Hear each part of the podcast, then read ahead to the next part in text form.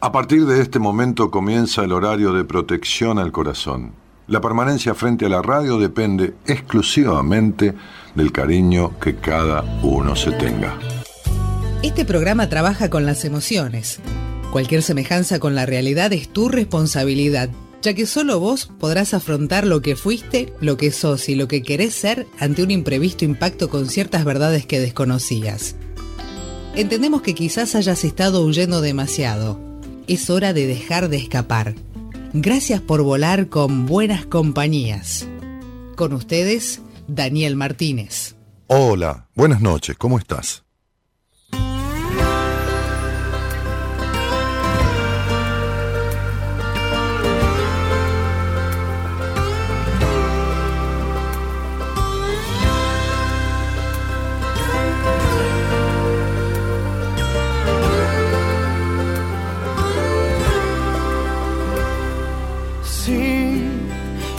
Que calla. Fue el silencio que venció a las palabras. Fue difícil de olvidar y cargar este dolor en nuestra espalda.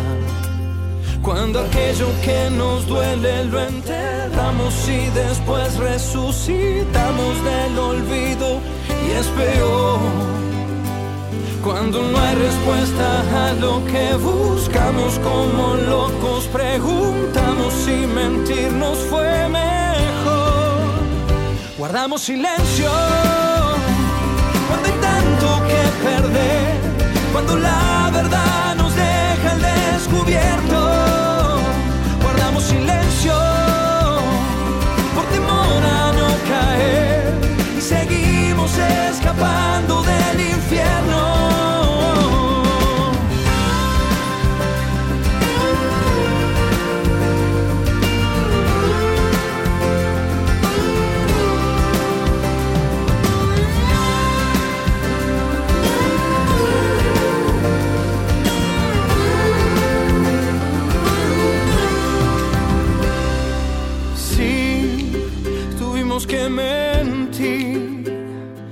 mantener esta apariencia que inventamos por temor a no sufrir y romper en mil pedazos nuestros lazos. Cuando aquello que nos duele lo enterramos y después resucitamos del olvido y es peor cuando no hay respuesta a lo que buscamos como locos, preguntamos si mentirnos fue mejor. Guardamos silencio cuando hay tanto que perder, cuando la verdad nos deja al descubierto. Guardamos silencio por temor a no caer y seguimos escapando del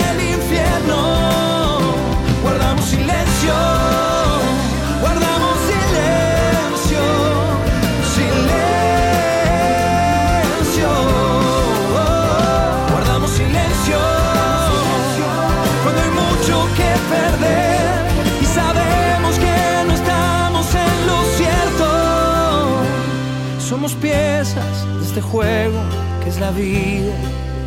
Todos tenemos secretos y silencios de familia.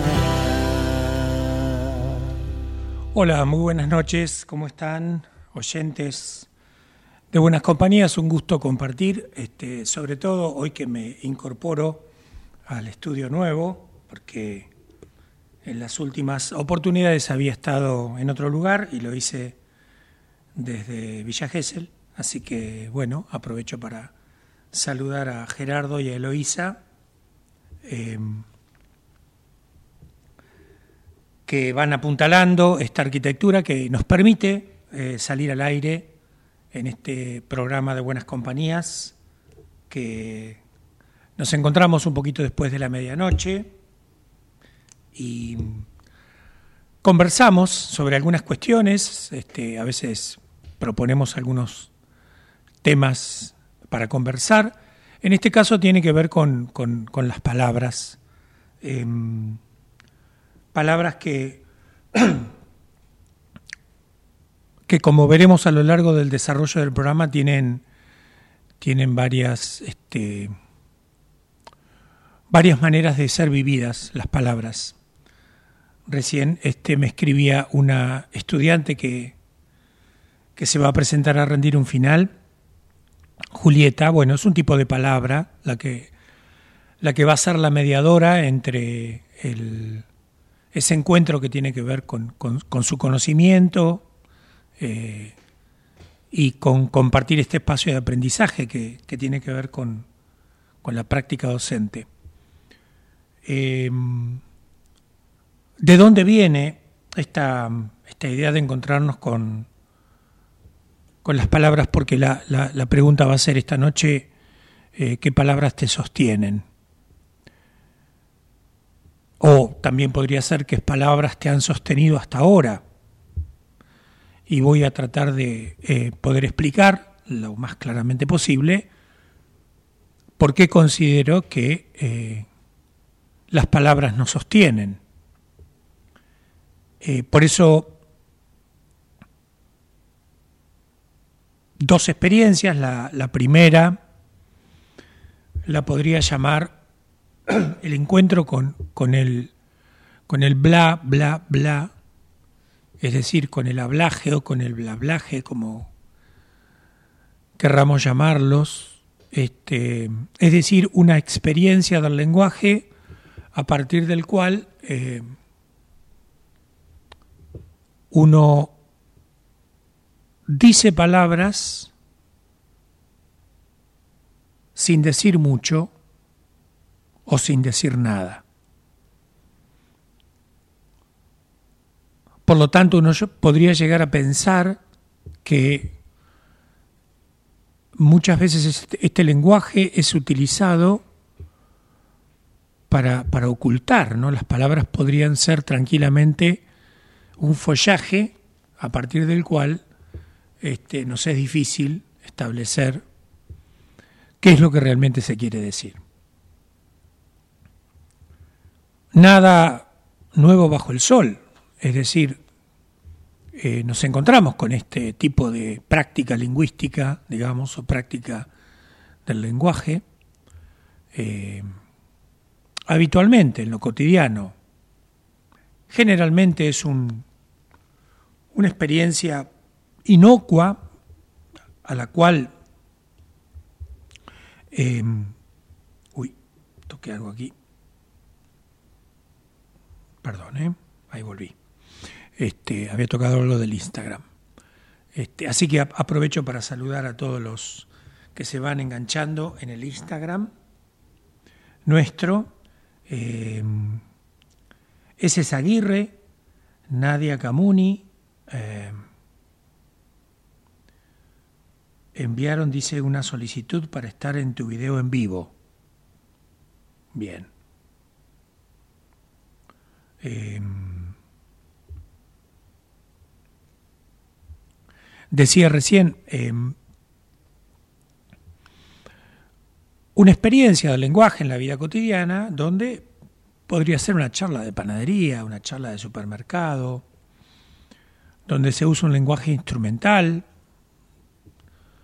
eh, pero también a veces uno se cruza en esa, en esa, en esa experiencia con gente que tiene mucha habilidad para hablar. Y tiene más habilidad para hablar y no decir nada. Este, hubo un personaje eh, muy famoso hace mucho tiempo, un actor argentino, me estoy acordando ahora, eh, Fidel Pinto, que desempeñaba el rol de un personaje en el cual decía un montón de palabras y no decía absolutamente nada. Ustedes me podrán decir, bueno, pero eso lo, eso lo conocemos todos. Bien, en la vida cotidiana no es el único lugar donde muchas veces las palabras tratan de tapar el decir. O sea que aquí estaríamos diciendo otra cosa además. Estaríamos diciendo que hablar y decir no serían lo mismo.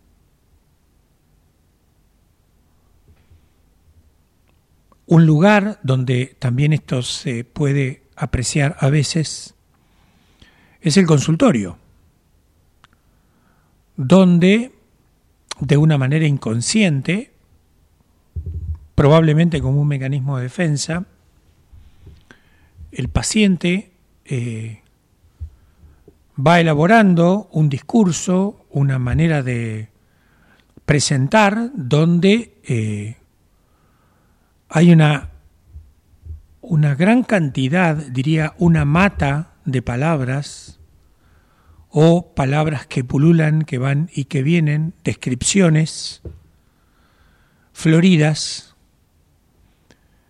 pero que ocultan el decir del paciente.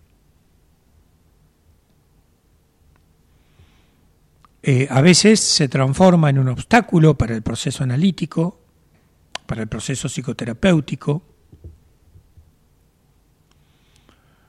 para lo cual con algún tipo de intervención uno eh, va haciendo notar este, que precisamente eso, eso no es lo que estamos buscando en un espacio terapéutico. En un espacio terapéutico normalmente eh, uno va a presentarse con alguna nana, con algún dolor, con alguna con lo que duele, como decía la canción. Este, Torres es el que canta, ¿no? Bien. Em,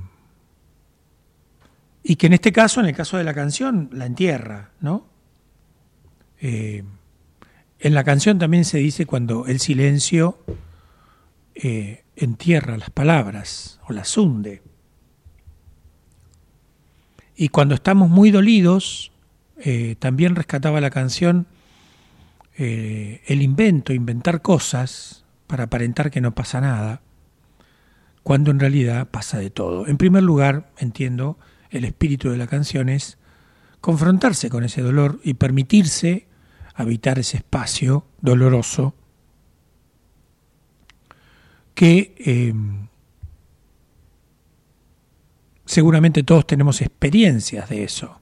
Muy difícil decir un dolor, mostrar un dolor y las manifestaciones del dolor. Entonces inventamos frases, no pasa nada, está todo bien, que son simplemente para saber, para salir del paso y para hacer saber al otro que, que bueno, que a pesar de todo voy a seguir adelante aunque por dentro este, no pueda ni dar dos pasos.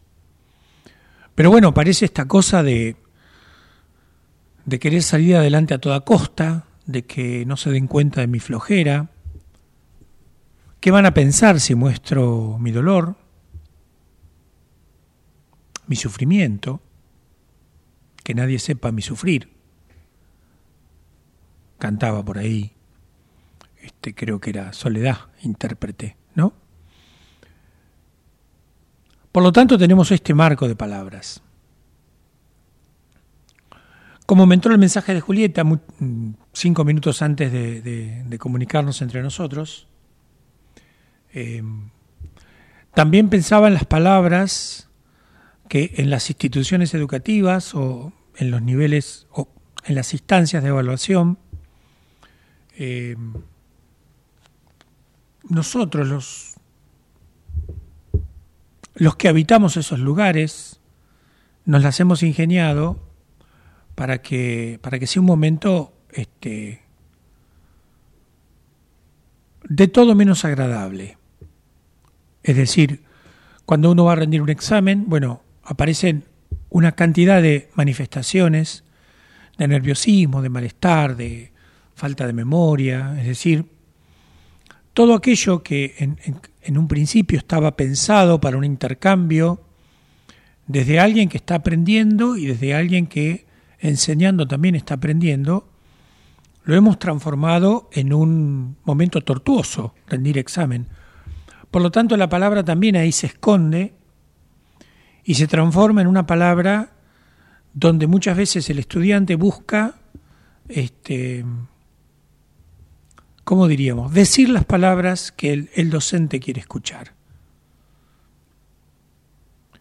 Y todo lo que tiene que ver con, la creatividad, con la invención, con, con, el juego y conjugarse con, siempre y cuando uno haya leído y pueda sostener un poco lo que está diciendo, ese juego maravilloso que es aprender jugando, ¿no? que curiosamente es lo primero que hicimos cuando éramos niños, que después, por razones de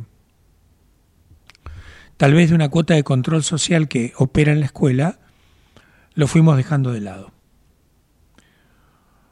Pero aquí también la palabra deja de tener, porque yo guardo un respeto muy grande por la palabra, y voy a tratar de decir por qué a medida que vayamos conversando, pero también tengo que admitir que por alguna razón la hemos ido ensuciando a la palabra. Y la palabra se ha convertido en aquello que este, originariamente no era o por lo menos para lo cual no estaba pensada. Leyendo un texto de Neruda, eh, escrito ya por el año, creo que es 74, eh, que se llama La Palabra, en un, texto, en un libro que se llama Confieso que he vivido, Neruda dice, todo está en la palabra. Y yo quiero, yo quiero suscribir a eso desde muchísimos lugares que voy a tratar de, compartir con ustedes. Por eso, eh, Carlos Magrán eh, saluda y dice, hola Enrique, muy buenas noches, un abrazo desde Paraná. ¿Qué tal? Buenas noches, Carlos. ¿Están mosquitos allá en Paraná? porque lo que yo conozco del Paraná es por el río Paraná venía navegando un piojo, pero no, venía un mosquito. Así que, este, si estás al tanto de qué pasa con los mosquitos, a noticianos acá por nuestro canal de YouTube. Em, como tengo la voz em, como medio enfade, como digo a veces, necesito que me vayan este, confirmando o diciendo si se escucha bien, este, porque por ahí me alejo del micrófono, bueno, son ustedes los encargados de devolverme al, lugar en el que esta transmisión pueda ser este, buena para todos. Em, Julieta Páez dice, qué lindo escucharte, profe, acá por Instagram. Bueno, un gusto, Juli. Este, nos veremos el 6, ¿no? Creo que rendís. Marcos Córdoba, qué lindo, Marcos, que te hayas, este, que te hayas sumado. Leo Garro dice buenas noches, Enrique, saludos desde La Rioja. ¿Cómo andás, Leonel? Se escucha bien. Bueno, me alegro, me alegro. ¿Cómo va esa, cómo va ese emprendimiento, no? Leonel, este, eh, tanto Leonel como, como Marcos pacientes míos. Marcos, seguís bailando tango, seguís enseñando tango, seguís caminando por esos lugares maravillosos que son dignos de envidia. Este, bueno, vayan contándome. Acá Carlos Magrán dice, sí, muchos mosquitos. Esa frase se usa en el truco para cantar flores, exactamente. Por supuesto. Fabián este, Vilota dice buenas noches, se escucha perfecto. Bueno, me alegro. Me siento acompañado cuando hay un ida y vuelta. Em, por lo tanto, este, la pregunta que quiero sostener esta noche, yo había hecho algunas tareitas para la casa, los que leyeron el, posteo que hicimos en em, que subieron a las redes, que subió Eloísa, preguntaba qué palabras te sostienen. Y después al final de posteo tiraba como algunas pistas, ¿no? Qué sé yo, se me ocurría pensar este, en las palabras que no dijimos o en las palabras que no decimos y preguntarme por el lugar a dónde van esas palabras, ¿no? Yo particularmente creo que como la energía, o como si se quiere una especie de, o una metáfora de la materialización de la energía, este, las palabras no mueren, siguen ahí. Lo que habría que descubrir es el lugar donde van. Em, también pensaba, este, recordando eh, mis estudios bíblicos, que en el lenguaje semita, es decir, el lenguaje en el que hay muchas de las metáforas escritas, eh, no solamente en, la Biblia, sino en otros escritos de otras culturas, este,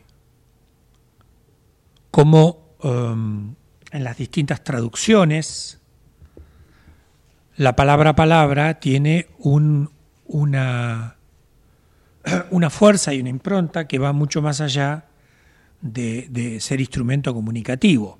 ¿no? Eh, de hecho, hay eh, una oración a la Virgen María que, que se llama el Angelus, que, en la cual en un momento de la oración se dice, y el verbo se hizo, se hizo carne, y el verbo, eh, o sea, Jesús, digamos, se avino a la forma humana, ¿no? Y no dice Jesús, dice y el verbo, la palabra. Y la palabra palabra ya es muy fuerte, porque la palabra para el idioma semita es, es lo mismo que la acción. Por eso creo que hay algún... En el, en el Antiguo Testamento hay un libro que se llama el Eclesiastés, que referido a este punto dice algo así como, si no vas a hacer lo que tu palabra dice, más vale no digas ninguna palabra. Algo así. Digo, tan importante será, ¿no? Y claro que es importante porque, por eso las bendiciones y las maldiciones, porque la creencia es que aquello que se pronuncia no puede ir lejos, no puede ir por un camino distinto del hecho. Es decir, hay un dicho y hay un hecho. Y en este caso no hay mucho trecho.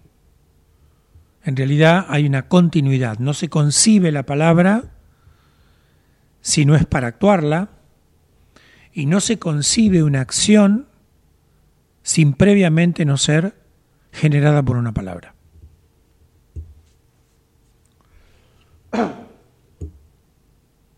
Cuando nosotros nacemos, antes de ejercer el oficio de la palabra, Ah, Yasmín. Eh, dice, ¿qué? hola Henry, qué lindo escucharte. Pensaba en mis palabras que tapan muchas cosas. Todo, siempre vos sabés. Me has enseñado otras palabras que me han abierto posibilidades, como de cantar, ¿sí? De cantar, es cierto. Es una palabra que uso bastante. Bueno, hoy, acá por el Instagram, varios pacientes.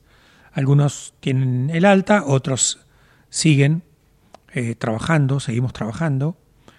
Y es cierto, decantar es una palabra em, que, supone, que supone una convicción, supone paciencia, supone también una un determinado ingenio para, para, ver cómo se decanta mejor. Este, supone eh, poner los ojos en un proceso, poder mirar el proceso en una cultura que mira tanto los resultados, ¿no? Este, y los mira de una manera, este, diría, terminal, ¿no? Eh, y perdiéndose los detalles del proceso, muchas veces sin darse cuenta, también van hipotecando negativamente el, final del cuento, digamos, ¿no? Entonces, eh, decía cuando, cuando nosotros nacemos y en un determinado momento tenemos el acceso a partir de, de la lengua materna al uso de la palabra, o si andas por varios países y te tocó ser niño en ese tiempo, probablemente desde muy pequeño hables varias lenguas, cosa que es absolutamente entendible porque el niño, este, adivinen por qué aprende con tanta facilidad desde muy pequeño sin necesidad de un soporte institucional como la escuela. Pregunta para, tarea para ahora, ¿no? Podríamos, podríamos traducirlo así. ¿Por qué razón el niño muy pequeño aprende a comunicarse con tanta facilidad, cosa que muchos años más tarde a nosotros nos cuesta muchísimos. Todos los que hemos aprendido un idioma, yo recuerdo cuando estaba en Colombia y tuve que ir a trabajar a Estados Unidos y tuve que aprender inglés en muy poco tiempo, si bien tenía este, un, un soporte bastante importante que me permitía entender significados y sentidos. Pero bueno, todos los que hemos aprendido de grandes sabemos el esfuerzo inmenso y el tiempo que nos lleva, y que cuando no se practica uno lo olvida. Sin embargo, al niño no le pasa eso.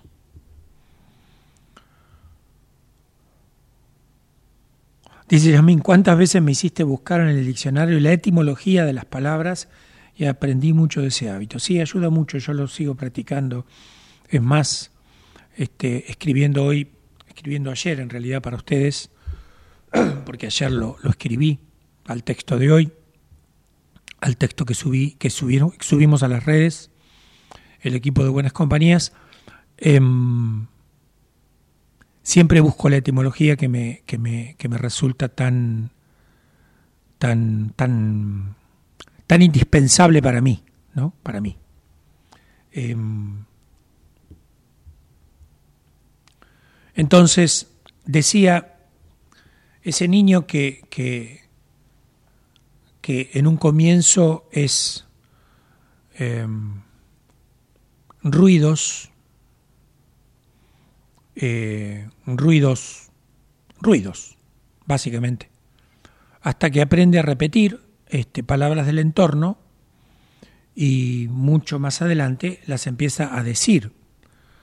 Este, y no precisamente porque conozca su significado, sino porque realmente lo que quiere es, este, para decirlo medio, medio teatralmente, este, quiere quedar bien con el entorno, ¿no? Sin saber que quiere quedar bien, por supuesto solemos sostener que el, el, simbolismo recién aparece eh, pasado los dos años, ¿no?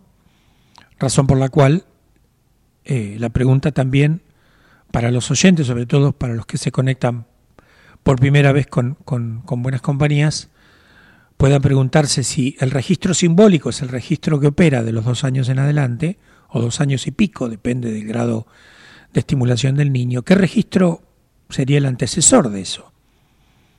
Y preguntarnos por el registro es cuál es el mecanismo de aprendizaje por el cual aprendemos a manejarnos en el mundo sin tener un aparato conceptual que nos sostenga. ¿Se entiende? Em, Leo dice, eh, Leo Garro, ¿no? Eh, aprendí que hay palabras de poder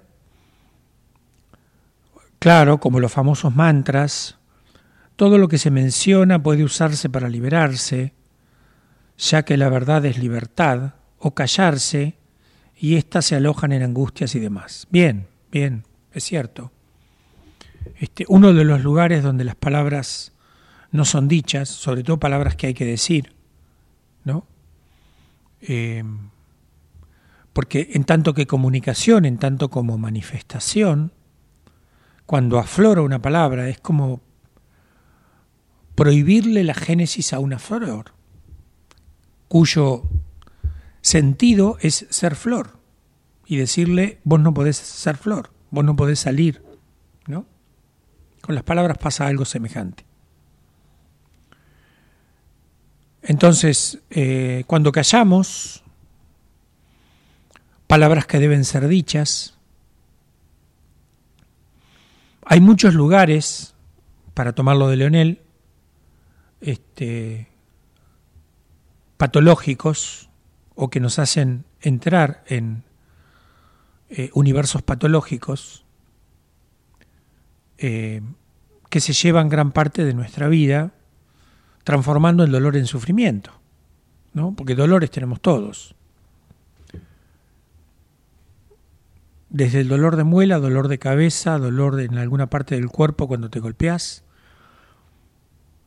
El dolor está con nosotros desde el comienzo de la vida. En cambio, el sufrimiento pareciera ser una elección en el sentido de que me quiero quedar decididamente en ese dolor y generar aquello que a través de lo cual ese dolor sigue vigente, ¿no? En este sentido también distinguiríamos dolor de sufrimiento. Alejandra Laborante se unió, Darío eh, Colusi se unió, ¿cómo andás Darío tanto tiempo? Em, Carlos Magrán dice, en nuestro idioma es muy rico, está bueno buscar los orígenes de las palabras. Me ayudó mucho el leer y sobre todo el escribir, claro, por supuesto. Dice, trato de hablar menos y decir más. Igual trato en muchos lugares de callarme antes de entrar en discusiones o comentarios que pueden ser mal interpretados. Bueno, toda esta gente que está aportando sus, sus sus miradas, sus maneras de experienciar la palabra. Em, se comunica a través de nuestro canal de YouTube o en el caso de nuestro Instagram, ¿no? O el, Instagram mío, Enrique Audine 7 sería el mío. O también pueden llamar a la producción para salir al aire, si es la voluntad de ustedes, si tienen ganas de salir al aire y conversar sobre esto que simplemente hemos tirado algunos títulos, pero que vamos a ir adentrándonos a lo largo del programa. Este, para llamarnos tenés que comunicarte al 54 9 11 31 03 61 71. Repito, 54 9 11 31 03 6171. Y puedes hacer dos cosas. Pedirle a producción que, que te llamemos, entonces salís al aire, ¿sí? Y la otra manera, si querés, es dejarnos un mensaje que la producción va a sacar al aire para que todos compartamos, si esa es tu, tu manera de comunicarte en esta noche con nosotros. Em, encontramos el tema de em, Silvana, ¿no? Bueno, em, hay una canción que eh, Mina, una cantante italiana, grabó en el año 1972, em, que se llamó Parole Parole, ¿no? Italiana ella. Y hay una versión de Silvana Di Lorenzo, y me gustaría que eh, escuches la letra, porque es como una especie de prepimpinela, ¿no? O sea, hay una como una especie de argumento y ella que va contestando, digamos, ¿no? Eh, ¿Perdón? Y Osvaldo Brandi, gracias, este, Gerardo, Gerardo me acota este, de qué se trata. Escuchamos la canción y cuando volvemos este, nos ponemos a conversar sobre las palabras, palabras, palabras.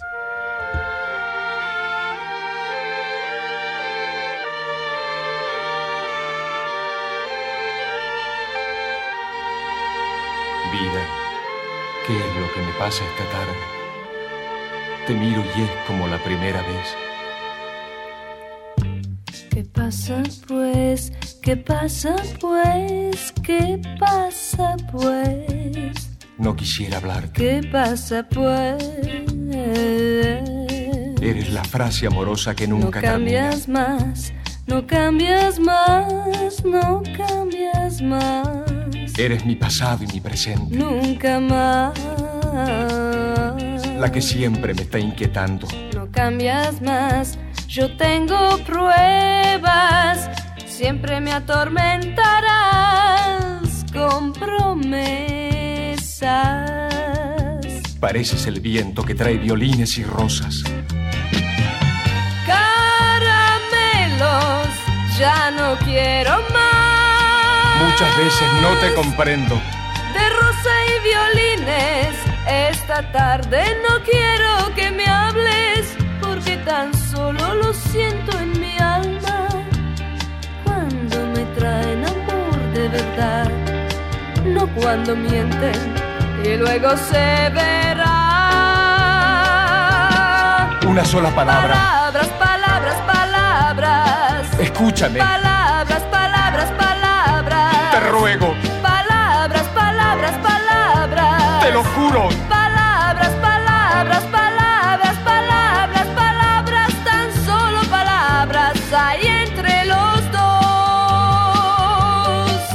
Es mi destino. Hablarte. Hablarte como la primera vez. ¿Qué pasa pues? ¿Qué pasa pues? ¿Qué pasa pues? No, no digo nada. ¿Qué pasa? Es la noche pues? que habla. La romántica noche. No cambias más, no cambias más, no cambias más, Tú eres mi sueño prohibido. nunca más. Dulce esperanza. Yo sé muy bien lo que tú sientes, ya me lo explicaste bien, no hay más que hablar. Mirándote. Vi en tus ojos la luna. Y en tu canto el grillo. Caramelos, ya no quiero más. Si no estuviera, jugaría a inventarte. La luna y los grillos normalmente desvelan noches, pero yo quiero dormirme soñando con ese hombre que sepa sentir, que no hable tanto y sepa amarme al fin. Una sola palabra. Palabras, palabras, palabras. Escúchame. Palabras, palabras, palabras. Te ruego. Palabras, palabras, palabras. Te lo juro. Palabras, palabras, palabras, palabras,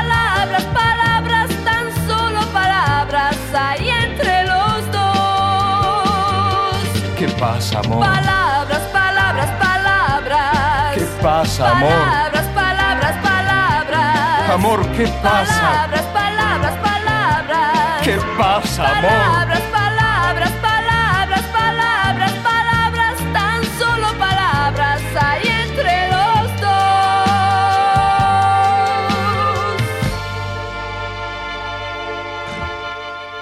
Eh, algún parecido con la realidad es pura casualidad, ¿no?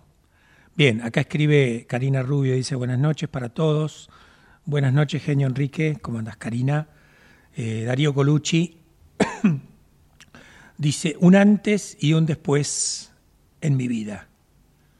Bueno, gracias a vos, en realidad, al trabajo que hicimos, ¿no? En el trabajo, este, recuerdo un día que llegaste a terapia y yo tenía una, una cara y, me dijiste, ¿qué te pasa? Y yo te mostré la guitarra que había pasado el perro con la cola, la tiró y le rompió el mango. ¿Te acordás? Que en la terapia la, la pegamos con... eh, con, un con cola de carpintero, la pegamos. Cola de carpintero. Ahí está. Volvimos. Volvimos. Eh, cuento para... Hay 45 seguidores aquí en, en- en Instagram en este momento. No, estaba contando que un paciente un día que trabaja la madera este, vino al consultorio y yo tenía una cara y nada, tenía la guitarra rota y él me dijo, mirá, se puede pegar, se puede arreglar. Este, y la pegamos con cola de carpintero. Y todavía está la guitarra, que es la que llevo a los seminarios. que se viene ahora en marzo. Ayer escuchaba que Dani decía que quedaban tres o cuatro lugares para vivir esa experiencia impresionante de convivir tres días, viernes, sábado y domingo, y que, bueno, donde la palabra, y que la palabra con una profundidad tan particular este, habita este, y se posesiona de nosotros, digamos, o tal vez nosotros nos posesionamos con ella, ¿no? Por todo lo que se vive en esos tres días. Em, la letra de, esta canción, que, cuya versión que escuchamos es de Silvana Di Lorenzo, bueno, contrasta a alguien que, que, es toda dulzura, pero que al momento de los... que es incapaz de jugarse, ¿no? Y la palabra tiene mucho de esto. Em, uno podrá decir que desde el punto de vista del conocimiento, uno se ubica desde el lugar eh, donde la palabra efectivamente tenga un impacto importante en la vida propia y en la vida de las personas. Pero en realidad, si, si nos fijamos en la vida personal de cada uno, en el recorrido de la propia historia, bueno, la propia palabra ha, tal vez para fortalecerse y para aprender, ha pasado por todas estas, por todos estos niveles y desniveles, ¿sí? Momentos en los cuales la palabra simplemente era un poco lo que decía la canción, ¿no? Endulzar la vida, pero en el fondo, este, no animarse a jugar, a, no animarse a jugar a nada ni a jugarse por nada. Em, entonces las palabras, las mismas, que ayudan para liberar, emprenden el camino contrario, es decir, empiezan a ser una obstrucción, empiezan a ser este, lo que tapa, lo que oculta, lo que, lo que embarulla, lo que, lo que entrama para mal, y, va perdiendo todo esto que em, Neruda eh, hablaba de la palabra diciendo que todo está en la palabra, ¿no? En aquel texto este, del año 74. Eh, los pacientes que están en este momento en, en, el Instagram eh, saben, porque lo hemos dicho de alguna u otra manera, O, lo voy a decir de esta manera, que se me acaba de ocurrir ahora, también la terapia es una manera de hacer el aguante a la palabra. Porque a veces esa palabra es una palabra que viene, que viene con mucha bronca, viene con mucha. viene como retrasada, ¿no? Como una palabra de destiempo como una palabra sin pausa, como una palabra que sale a borbotones, como esto que decía hoy Carlos Magrán, ¿no? O sea, este, estas palabras no dichas que se van acumulando a lo largo de, la vida, ya no de un tiempito, de la vida, y empiezan a gestar en nosotros una, mm, eh, una manifestación eh, corporal. Julieta Páez dice, se cortó el video de Instagram. Bueno, ya lo volví a Instagram. Dice que hay 45 seguidores activos, ¿no? Así que este, vuelvan a, a engancharse si, si, si les resulta. Em, y bueno, se trata, porque precisamente trabajamos con la palabra, a tal punto es importante la palabra, en, todas sus, todos sus matices, que cuando hay alguien imposibilitado en una terapia de poder pronunciar una palabra por algún nivel alto de ansiedad o de angustia o, alguna, o algún estado de bajón, de depresión, bueno, acudimos a un colega que está autorizado para para, poder medicar y interconsulta mediante todos los terapeutas trabajamos con un psiquiatra a mano, como digo yo, ¿no? Este, eh, o varios, en el caso de que alguien pueda no estar en ese momento disponible. Y en el caso mío, cuando yo trabajo con algunos psiquiatras que cuando saben que yo los llamo y les mando un paciente, en un tiempo relativamente breve tiene que poder este, recibir en una entrevista porque de su este, de la ecuanimidad de su de su mirada eh, seguramente va a venir un, una, una, devolución hacia mí para poder saber si puedo seguir trabajando este, con medicación o sin medicación en ese paciente. Pero digo, la palabra es el, puente, ¿no? Eh, palabra, por otra parte, que va, que tiene como una especie de eh, telón de fondo, o no tan de fondo, podríamos decir que tiene un escenario, eh, que son los gestos.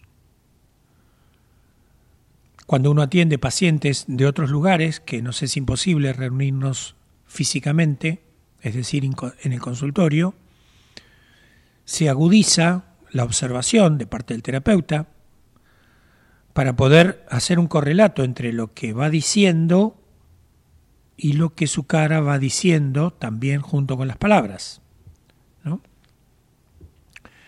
En el caso del consultorio, por ahí se habilita un panorama más grande porque hay todo un cuerpo que entra, que una manera de tocar el timbre, una manera de llegar, este, una manera de saludar. Es decir, también en ese sentido los terapeutas eh, vamos aprendiendo con el oficio que hay una otra percepción que no puede faltar nunca, que es este qué me parece a mí que está viviendo antes de que hable o me cuente algo. Y eso hace que uno esté, que ponga el cuerpo en situación, es decir, que ese cuerpo del terapeuta se vaya jugando, ¿no? Eh, Irma Beatriz Gómez dice, hola Enrique, buenas noches. Tus palabras no son solo palabras, te dejan pensando, gracias. Bueno, vos sabes que hoy este, estaba hablando con, con un, con un paciente de la ciudad de La Plata y eh, arribamos, porque lo dijimos en la sesión, que una cosa es pensar, el acto de pensar, que es un acto arrojado, es un acto aventurero, es un acto, te diría, hasta valiente, eh, en contraposición con los pensamientos. Porque los pensamientos son como pensamientos enlatados, es decir, los pensamientos normalmente son pensamientos pensados por alguien, eh, que pueden ser geniales, pero son pensados por otros, que probablemente hayan hecho el ejercicio de pensar. Ahora, que nosotros tengamos pensamiento no quiere decir necesariamente que nosotros tenemos el hábito de pensar. Porque cuando uno tiene pensamientos sin el hábito de pensar, es porque tácitamente renunció a pensar y vive de los pensamientos de otros. Es decir, que es como un parásito cognitivo que toma ideas de otros, que no las cuestiona por alguna razón, nunca las pone, eh, nunca las confronta, nunca se permite encontrarles el lado flaco a esas ideas que uno este, fue elaborando. Eh, eh, si Julieta está en, todavía en Instagram, em, A ver, voy a volver a entrar. ¿Yo sigo estando en Instagram? No lo sé. ¿Me, me podés, ¿Te podés fijar, Gerardo? Gracias. Porque me extraña que no aparezca nadie en... ah, estás acá, Julieta. Estás acá en, en YouTube. Pero bueno, no, nada, digo para Instagram. ¿Qué toqué acá, Gerardo? Estoy en vivo, ¿no? Ah, ok, ok, ok, no, no. Bien, ahora estoy transmitiendo en vivo. Bueno, perfecto. Volví al Instagram. No, decía Julieta, este, me volvía, no me volví a fijar en Instagram. Bueno, ok. No, decía, cuando yo termino eh, una cursada en el año, digo, hago tres preguntas para que los estudiantes se despachen con libertad, ¿no? Este, eh, por ahí Julieta vivió esta instancia y sabe de lo que estoy hablando, pero... Y, que a, a, veces no me gusta lo que dicen, pero es tan importante que lo diga otro y que otro comparte, que otro me comparta lo que ve de mí. Por supuesto que lo que pido es anónimo, ¿no? Como tengo una cantidad importante de alumnos, tengo mucho para leer este, y me gratifica mucho por lo que me hace crecer. Eh, y también va este, como decantando mi ego, ¿no? Sobre todo el ego crece cuando algo te sale bien, una idea te sale bien, ¿no? Pero expongo esa pregunta para que cada uno escriba lo que quiera. Y en ese escriba lo que quiera, muchas de las cosas que he leído no me han gustado. Pero no porque no sean verdaderas, no me han gustado porque no quiero encontrarme con ese lado que no me gusta. Em, por lo tanto, me parece que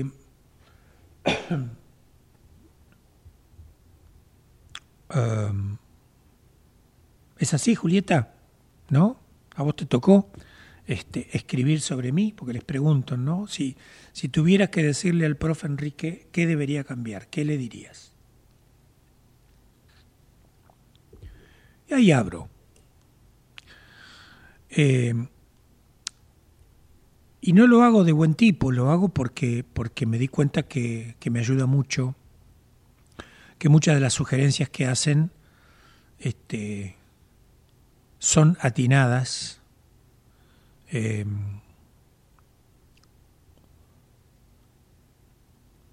y en el fondo, no sé si en el fondo, me parece que en una primera instancia, eh, juego un poco a, esta, a este hecho de pensar. Y pensar supone el riesgo, supone la aventura, supone emprender un nuevo camino, supone incorporar eh, otras miradas, por lo menos aquellas que, en las cuales creo que puedo estar de acuerdo, aunque no me gusten. Distinto es una idea que no estoy de acuerdo. Con la idea que no estoy de acuerdo, no estoy de acuerdo. Pero digo con la mirada de otro, este, dice Julieta, sí, me tocó, lo hice. Este, bueno, y mm, em, en esta diferencia del pensamiento y del pensar, quiero unirlo con esto de esta observación que hacía hoy, de que cuando nosotros venimos al mundo, somos hablados por un lenguaje.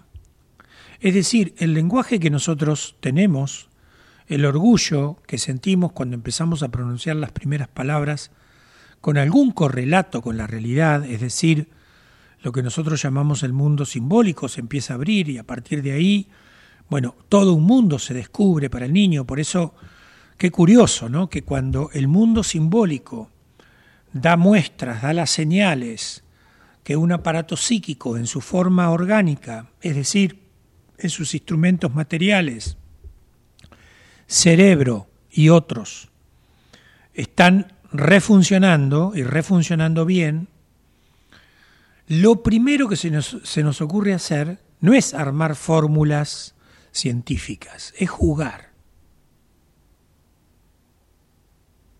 Por eso en los primeros tiempos el niño juega, el niño este, empieza a, desplegar un montón de desarrollos maravillosos, ¿no? que hasta llegar al juego reglado, que es la primera manera de incorporarse a lo que después va a ser la sociedad, ¿no? Cuando somos niños jugamos a ser grandes. Todos los juegos de niños son eso, ¿no? Eh, Julieta Páez dice, fue una cursada en pandemia que disfruté mucho. Bueno, me alegro.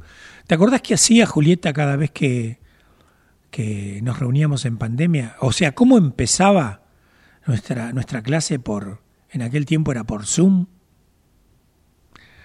Bien. Entonces lo que quiero decir es que esas palabras de las cuales en un momento estamos recontra y súper orgullosos, de ser los poseedores únicos de lo que decimos, en realidad no fue así. En realidad fuimos hablados antes de pronunciar mis propias palabras. ¿No? Y con esto estoy diciendo algo que espero ser claro, porque no voy a renunciar a esto que la palabra me genera, Creo que es un instrumento maravilloso, creo que es un puente excepcional. En algún momento creo que les voy a compartir este texto de Pablo Neruda que se llama La Palabra, que es un texto relativamente corto, pero que seguramente nos va a ayudar.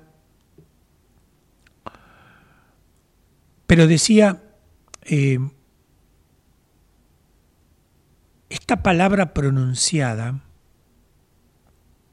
esta palabra que, tanto nos enorgullece. Por ejemplo, me sitúo hablando en clase de algo que me gusta, que conozco o que creo que conozco un poco y que puedo compartir.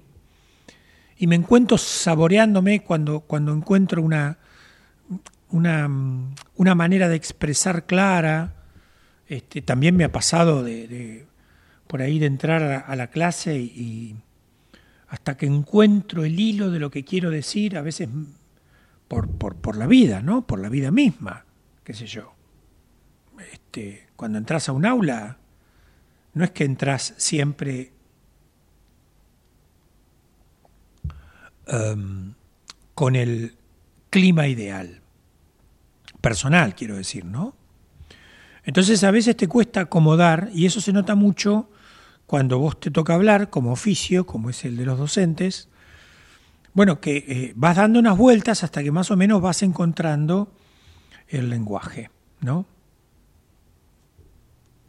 dice Julieta, fuiste el único profe que nos ponía unos buenos temas antes de arrancar, lo que nos daba mucho ánimo para participar de la clase. Sí, arrancábamos con rock and roll, normalmente con rock and roll.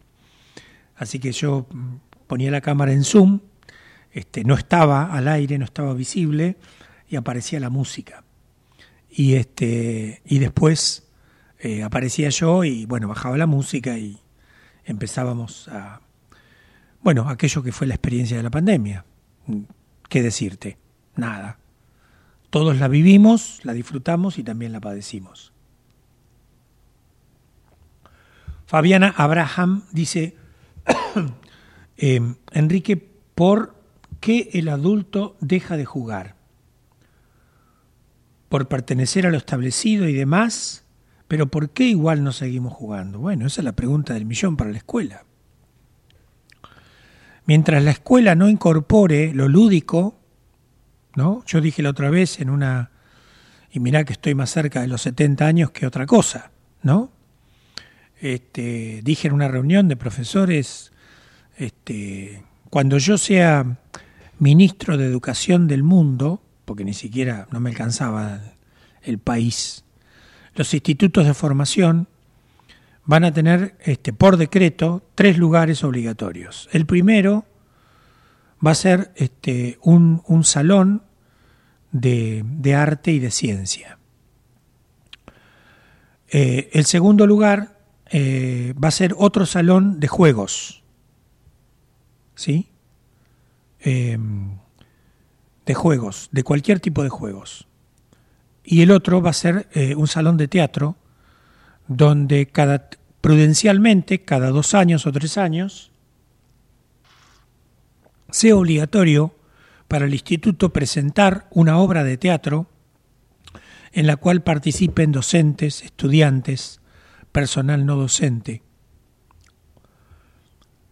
Porque creo que en los tres ámbitos, digo, este, el ámbito científico también, eh, dicho no porque yo sea un científico, sino simplemente porque leyendo el historial de la ciencia, este, los descubrimientos normalmente han aparecido, este, y corríjanme si no es así, casi ocasionalmente, ¿sí?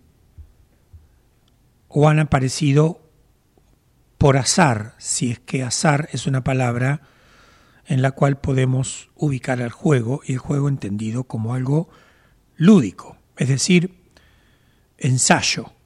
El jugar del niño es un ensayo de lo que va a ser el mundo. Por eso cuando somos niños jugamos al papá y a la mamá, jugamos al doctor, porque vamos a tener que ir al médico en algún momento, a que nos pongan las vacunas, etcétera, etcétera, o vamos a tener que ir al, odontólogo, este, o jugamos a, mm, eh, bueno, todos los juegos de cosas que hacemos los adultos.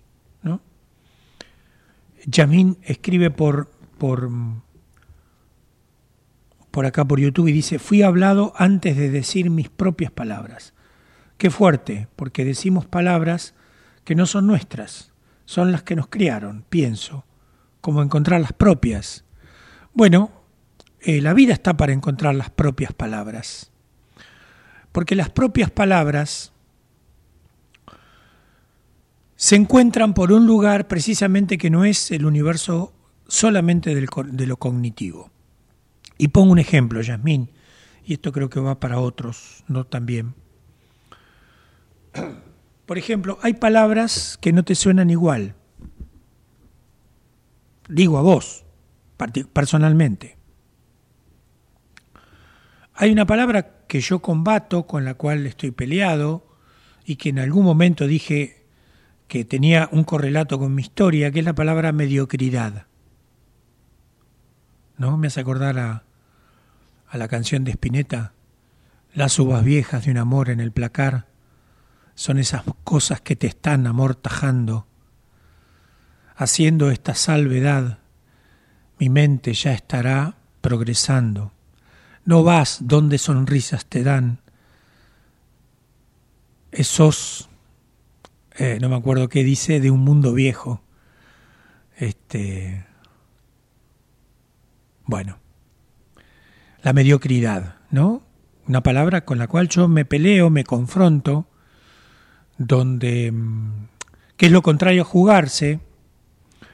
La, mediocridad es, sería el, el, clima propicio de alguien que no se juega, pero no porque sea un cobarde, no porque haya que ser muy valiente, sino porque cuando uno pronuncia una palabra se juega. Entonces, encontrar las palabras sería encontrar aquellas palabras que son significativas, que me resuenan, y que esas palabras que me resuenan las puedo transformar en hacer algo, es decir, me puedo jugar. Y en ese jugarme está muy lejos de pensar que voy a tener éxito.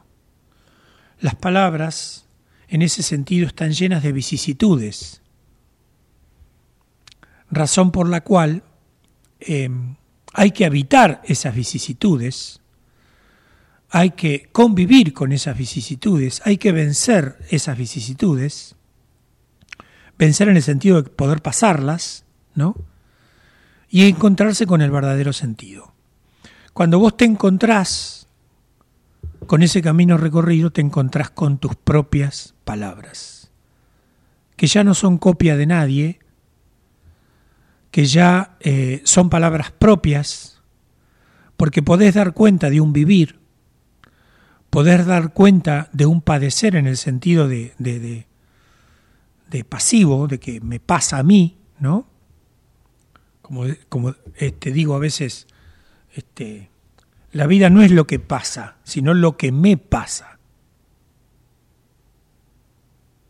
Que es distinto de lo que le pasa a otro. Entonces, eh, em, Dice Margarita Tarabini, maravillosa idea Enrique, comparto totalmente tu pensamiento y qué bueno el tema de Spinetta. Sí, se llama credulidad, ¿no? Está en Pescado Rabioso 2. Si fuese hace un tiempo lo hubiese cantado, pero ahora no me animo porque mi garganta ha sufrido un, un bajón, ¿no? Pero mm, eh, digo, todo lo, no, importa el tiempo, no, es que no importa el tiempo, en realidad el tiempo que nos queda también es una construcción social, ¿no? Eh, porque cuando uno descubre algo importante, el tiempo es relativo.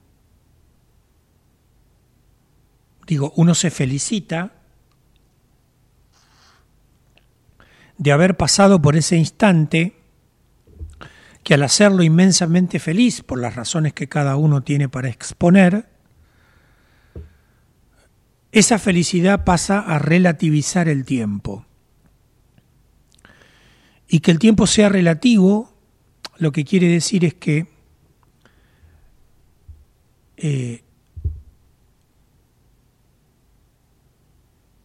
para el aprendizaje siempre estamos a tiempo. Y para el descubrimiento de las palabras que nos representan, para las, para, las palabras que nos resuenan, también estamos a tiempo. Lo que pasa es que si no estamos en esa sintonía con la resonancia, es difícil que nos demos cuenta cuál es la palabra que tiene que ver conmigo. ¿No? Hay palabras que tienen que ver conmigo o inventar palabras, ¿no? En una, en una suerte de neologismos personales, ¿no? Eh, nosotros tenemos dos perros, una perra que se llama Lila, que era de mis suegros, cuando ambos dos murieron vino con nosotros, y Ringo, este, que lo conocemos desde que nació porque lo trajo Santiago a la casa.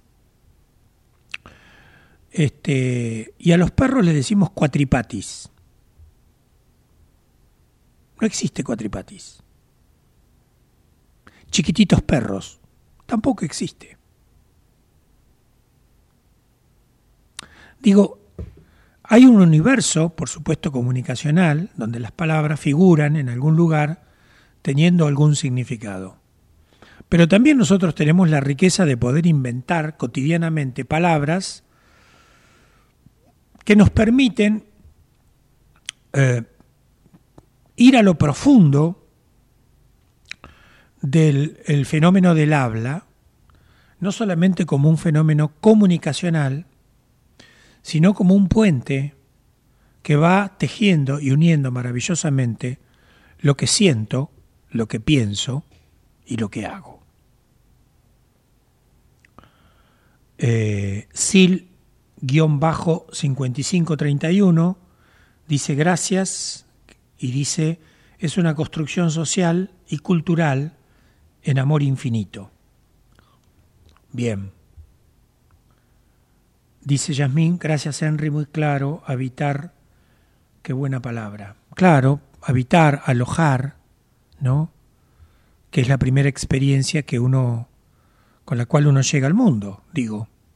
Todavía no me contestaron, esta pregunta que hice al aire, cuál es el registro que existe antes de que exista el registro simbólico, eh, ubicando registro simbólico entre los dos años y pico de ahí en adelante, ¿no? porque ahí tendremos una pista bastante importante.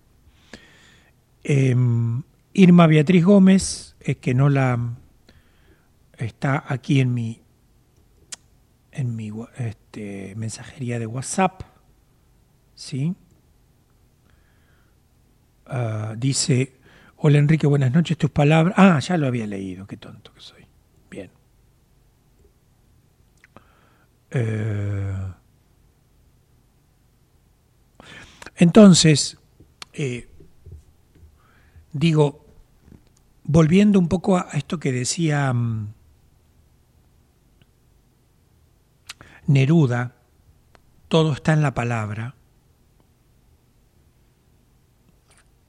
La palabra, por supuesto, vos me podrás decir, y el que no puede hablar porque tiene un problema, porque es sordomudo, bueno, pero también se comunica, hay una palabra ahí. La pintura es una palabra, la arquitectura es una palabra, es una comunicación. La palabra es mucho más que el acto del habla. ¿Se comprende? Porque la acción supone que previamente hay una palabra que lo ha generado, que lo ha sembrado, que ha sembrado esa acción. Lo que yo decía es que parte de nuestro, parte de nuestro sufrimiento eh, o parte de nuestro mundo sin sentido, o parte de nuestra desazón, este, tiene que ver porque por ahí estamos llenos de palabras que no son nuestras, que no nos pertenecen, que fueron dichas por otras, por otras personas, que fueron dichas con mucho cariño, que fueron acercadas a nosotros, fueron palabras que, que se dijeron respecto de, de nuestro destino, de nuestro futuro, o mejor dicho, de nuestro futuro que se transformó en un destino, por el cual nosotros para cumplir las palabras de ese ser amado invertimos la vida para hacer lo que esas palabras decían,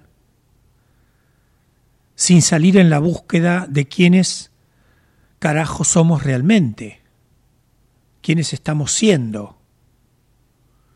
Y nuevamente aparece la, la, idea de la aventura, la idea, del, la idea de mar adentro, la idea de, de, de navegarse, de andar, de caminar, de preguntarse, de interrogarse, de cuestionarse, de dejarse cuestionar, de hablar pero de hacer silencio, de de, poder llegar a un, a un momento eh, sublime o orgulloso de la propia palabra, pero preguntarse, ¿y quién se beneficia con esto que yo dije? Es decir, la palabra también como un acto social, como un habla social, como un habla que, que involucra a un otro y que en la medida en que alguna profesión, especialización, o práctica social eh, esté en mis manos, ¿quién se beneficia con esto que yo aprendí? ¿Quién se enriquece? Digo yo que me llamo Enrique, ¿no? ¿Quién se enriquece con esto que yo recorrí? ¿Con quién me encuentro que escuchándome hablar toma la decisión de tomar algunas de mis palabras sino otras.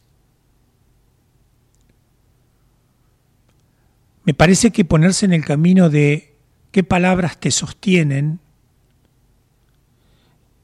en tu existir, o sea, eh, porque me pareció que vida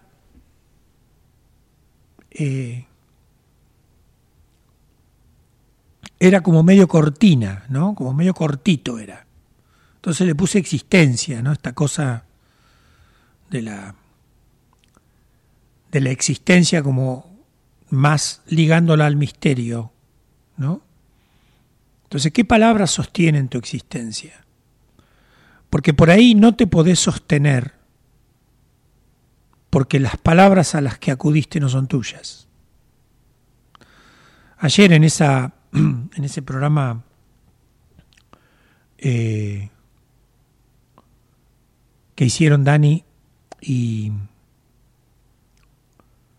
el, el profesor Hugo, el doctor Hugo,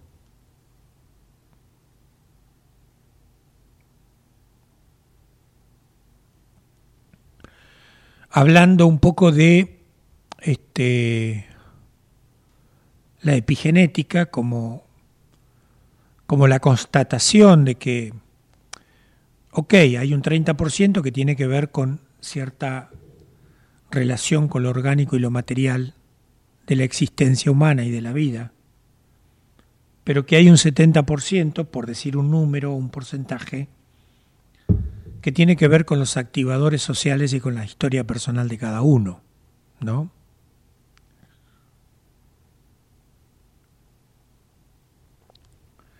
Si este 70% está tan presente, eh, está bueno pensar qué de esas palabras, de ese 70%, no tienen que ver conmigo. Porque yo podría decir, ¿no? Apelando a mi experiencia, que podría tener la mirada que durante 20 años de mi vida fueron tirados a la basura y la verdad que no fue así. Simplemente fue el tiempo que me llevó a descubrir eh, lo que estoy siendo hoy, digamos, ¿no? Y no estoy hablando de la profesión, estoy hablando del ser, ¿no? Um, Gabriela Candal dice, hola, buenas noches Enrique y audiencia. Me perdí la consigna. La consigna es qué palabras sostienen tu existencia, Gabriela. Em,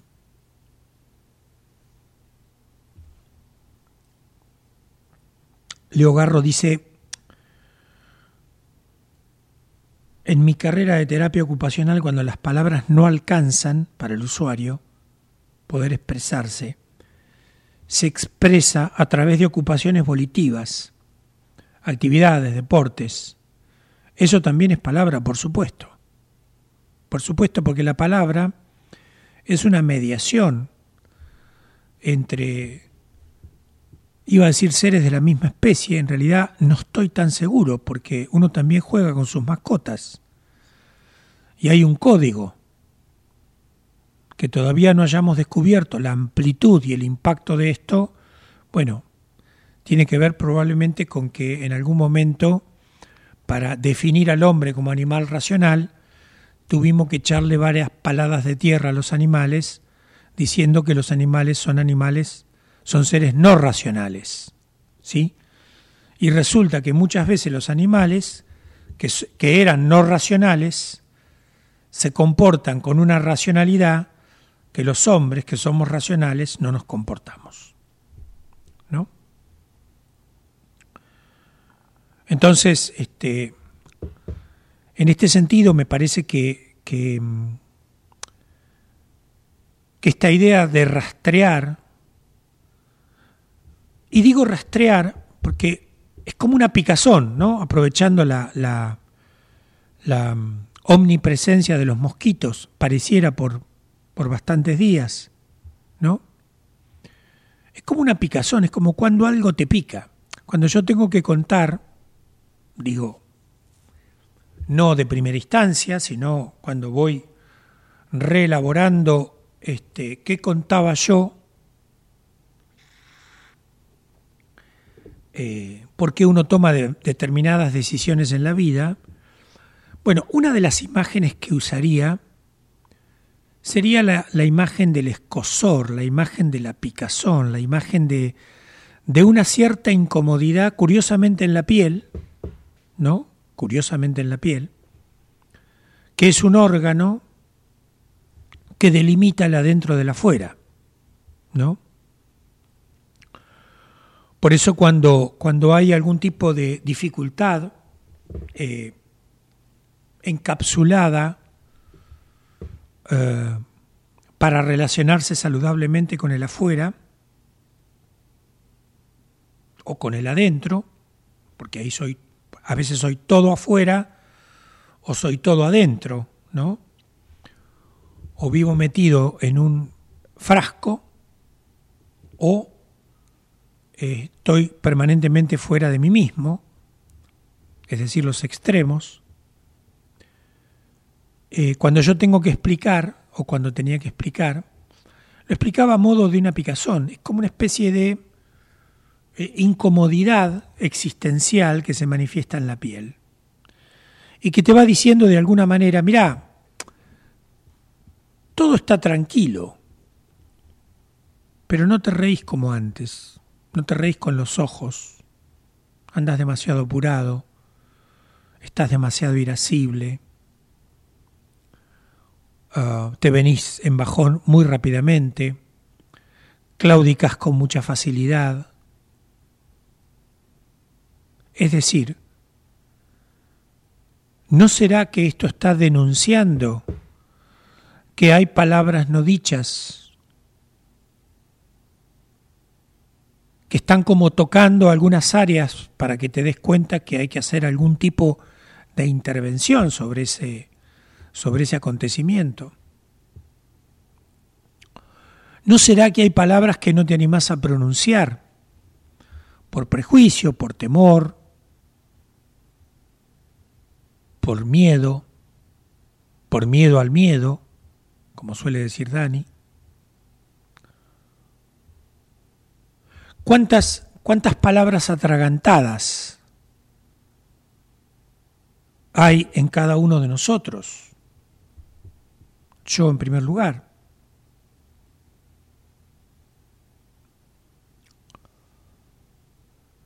Entonces me parece que esto de la palabra no es menor y que rastrear qué palabras nos sostienen, o si no me estoy sosteniendo, si no es una cuestión de palabras, y cuando digo palabra estoy diciendo acción,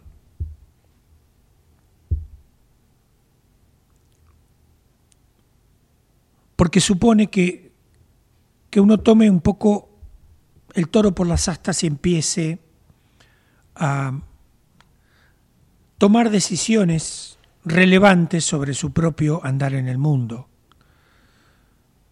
que no depende totalmente del lugar en el que uno vive y que a veces hay cosas que no dependen de uno, por lo tanto, este,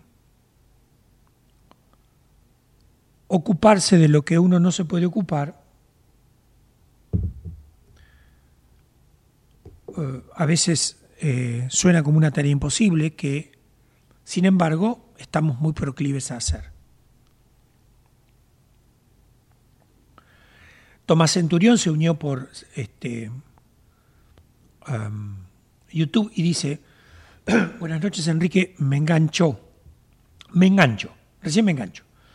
En unos días voy a andar por Bernal, ya que tengo que ir a la facultad para hacer trámites, porque me voy a cambiar de universidad. Abrazo. Y creo que la palabra que sostiene mi existencia es resiliencia. Mirá, qué interesante. Gabriela Candal dice, creo que me sostiene la palabra amor en todas sus vertientes, más allá del dolor que a veces supone. Em, Pablo Neruda, que escribió este texto que se llama La Palabra en 1974, en un libro que se llama Confieso que he vivido, dice lo siguiente.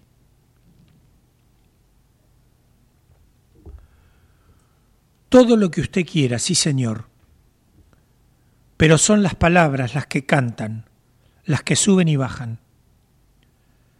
Me prosterno ante ellas, las amo, las adhiero, las persigo, las muerdo, las derrito.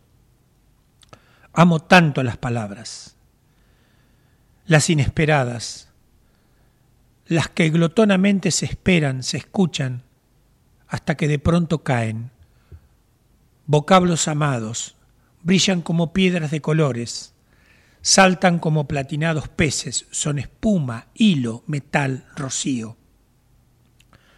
Persigo algunas palabras, son tan hermosas que las quiero poner todas en mi poema. Las agarro al vuelo, cuando van zumbando y las atrapo, las limpio, las pelo. Me preparo frente al plato, las siento cristalinas, vibrantes, ebúrneas, vegetales, aceitosas, como frutas, como algas, como ágatas, como aceitunas. Y entonces las revuelvo, las agito. Están las titas en mi poema, como pedacitos de madera bruñida, como carbón, como restos de naufragio, regalos de la obra, perdón, regalos de la ola, todo está en la palabra.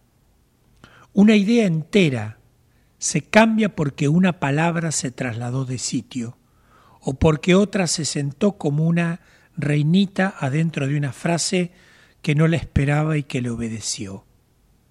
Tienen sombra, transparencia, peso, plumas, pelos, tienen de todo lo que se le fue agregando de tanto rodar por el río, de tanto transmigrar de patria, de tanto ser raíces. Son antiquísimas y recientísimas. Viven en el féretro escondido y en la flor apenas comenzada. Qué buen idioma el mío, qué buena lengua heredamos de los conquistadores torvos estos buscando patatas, butifarras, frijolitos, tabaco negro, oro, maíz, huevos fritos, con aquel apetito voraz que nunca más ha visto en el mundo. Todos se lo tragaban, con religiones, pirámides, tribus, idolatrías, iguales a las que ellos traían en sus grandes bolsas. Por donde pasaban quedaba arrasada la tierra, pero a los bárbaros se les caían de las botas de las barbas, de los yelmos, de las cerraduras, como piedrecillas, las palabras luminosas que se quedaron aquí resplandecientes, el idioma. Salimos perdiendo, salimos ganando, se llevaron el oro y nos dejaron el oro. Se lo llevaron todo y nos dejaron todo. Nos dejaron las palabras. Pablo Neruda.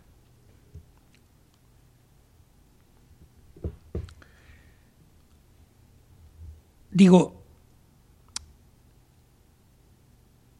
al comienzo, cuando uno usa palabras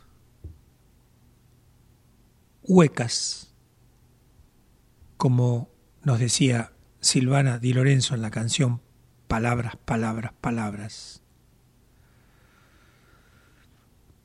Las palabras están ahí, el uso que les damos, ponerlas a rodar, ponerlas a jugar, es, las que las, es lo que las convierte en vivas o palabras huecas o vacías. Por eso nos hemos acostumbrado, y sobre todo en este tiempo, a hablar y no decir nada. ¿Y cuál sería la diferencia entre hablar y decir. Y acá me remito también al lenguaje semita o a tantas formas de expresión en otros libros sagrados. El Popol Vuh,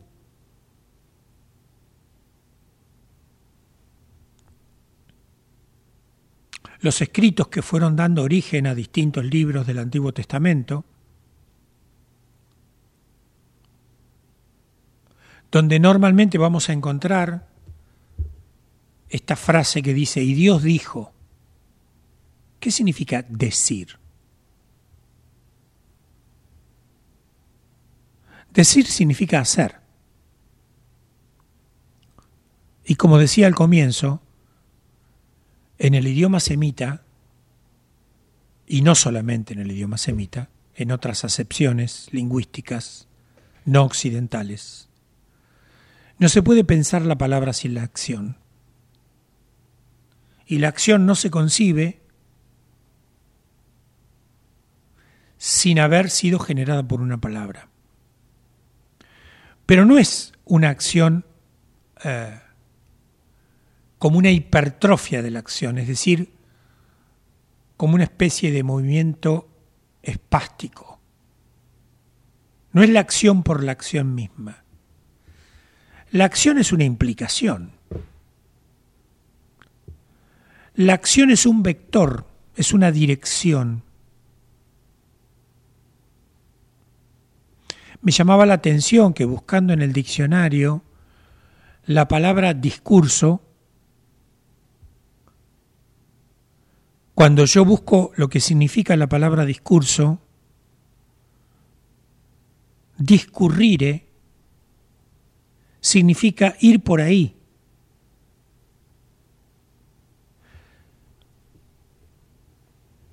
Suelo cada tanto observar cómo hablamos y curiosamente, de un tiempo a esta parte, de un tiempo que se puede registrar temporalmente, en el tiempo cronológico, no en un tiempo sincrónico, es la expresión es por ahí, es por ahí. Y es por ahí, da la idea de una suerte de equilibrio entre lo que uno piensa, lo que uno siente y lo que uno hace. Es como la configuración de un estado de gracia que no sucede habitualmente, pero que permite unir como en una imagen mental, o si se quiere, en una imagen personal más que mental, una imagen interior, que hay un momento, al menos un momento en la vida, en que lo que siento, lo que pienso y lo que hago tienen un grado de coherencia. El mismo hilo va surciendo lo que me brota del pensar, lo que me brota del sentir y lo que puedo hacer. Independientemente del resultado, independientemente de la pericia con la cual llego a un resultado, que en el caso de ser negativo alguno de los dos, simplemente harán que recorra otro camino porque ese ya me di cuenta que no funciona. Discurrir, discurso, es ir por ahí. ¿Qué es ir por ahí? Agregaría ahora, no solamente sentir, no solamente pensar, no solamente uh, actuar, sino que haya palabras que vos podés ir subiendo a esa experiencia de vida que es tu vida. Y que precisamente por ser tuyas tienen una connotación que pueden remitir una historia, que pueden remitir un vínculo, que pueden remitir una experiencia en la cual vos puedas decir yo eso lo viví, yo lo pasé, yo me tiré, yo me jugué, yo lo asumí, yo me di cuenta.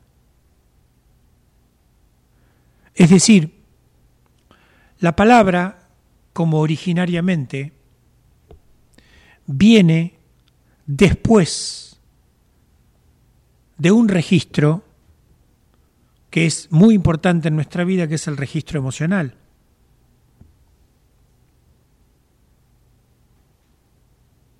La primera percepción de lo que nos rodea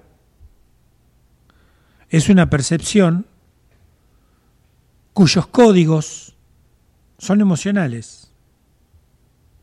Son los que le permite al bebé sentir de una manera no racional que algo importante para él está pasando a su alrededor. Cuando lo alimentamos, cuando lo cambiamos, cuando le cantamos, cuando jugamos con él, cuando le vamos mostrando el mundo que lo rodea.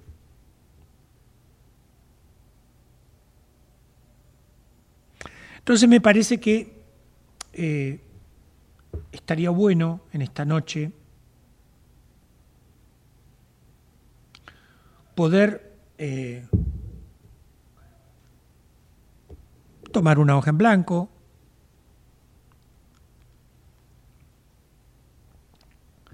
y ponerte a seguir, a detectar,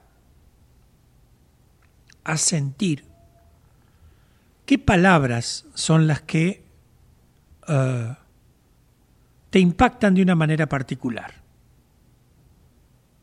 Porque seguramente esa palabra, claro, primero tenés que eh, desmalezar un poco, ¿no? ¿Y qué tenés que desmalezar? Los pensamientos.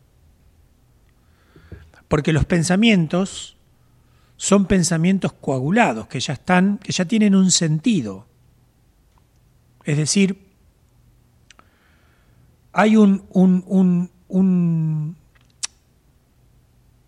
como una regla que ya está escrita Por lo tanto, vos no podés pensar fuera de la regla. Para pensar tenés que estar dentro de la regla. Y como el pensamiento ya fue pensado, simplemente lo que haces es repetir. Cuánto malestar muchas veces aparece en los pacientes cuando descubren que independientemente del tiempo que haya pasado, repiten historias, repiten convicciones de las cuales no están de acuerdo, no lo saben que no están de acuerdo, porque nunca se pusieron a pensar que podrían estar en desacuerdo con aquello que hasta ese momento estaban de acuerdo. Porque una de las reglas coaguladas, uno de esos pensamientos, fue no poner en duda nada. Y a partir de ahí fueron renunciando a pensar. Y pensar es abismar, pensar es pensar es este pensar con miedo pero pensar. Pensar es abrir, Pensar es dudar, pensar es aventurarse, pensar es codearse un poco con la debilidad, pensar es dudar si está bien pensar.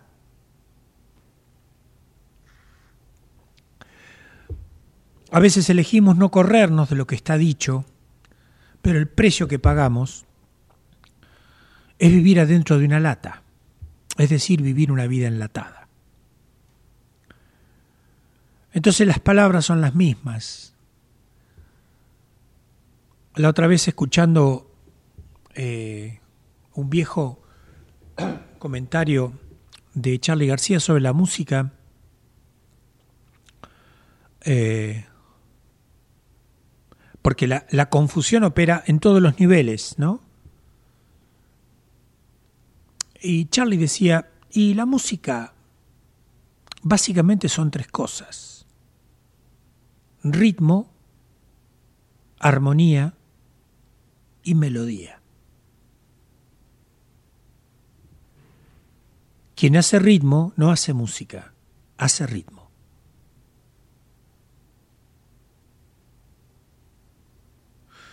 Entonces, si yo quiero desarmar un poco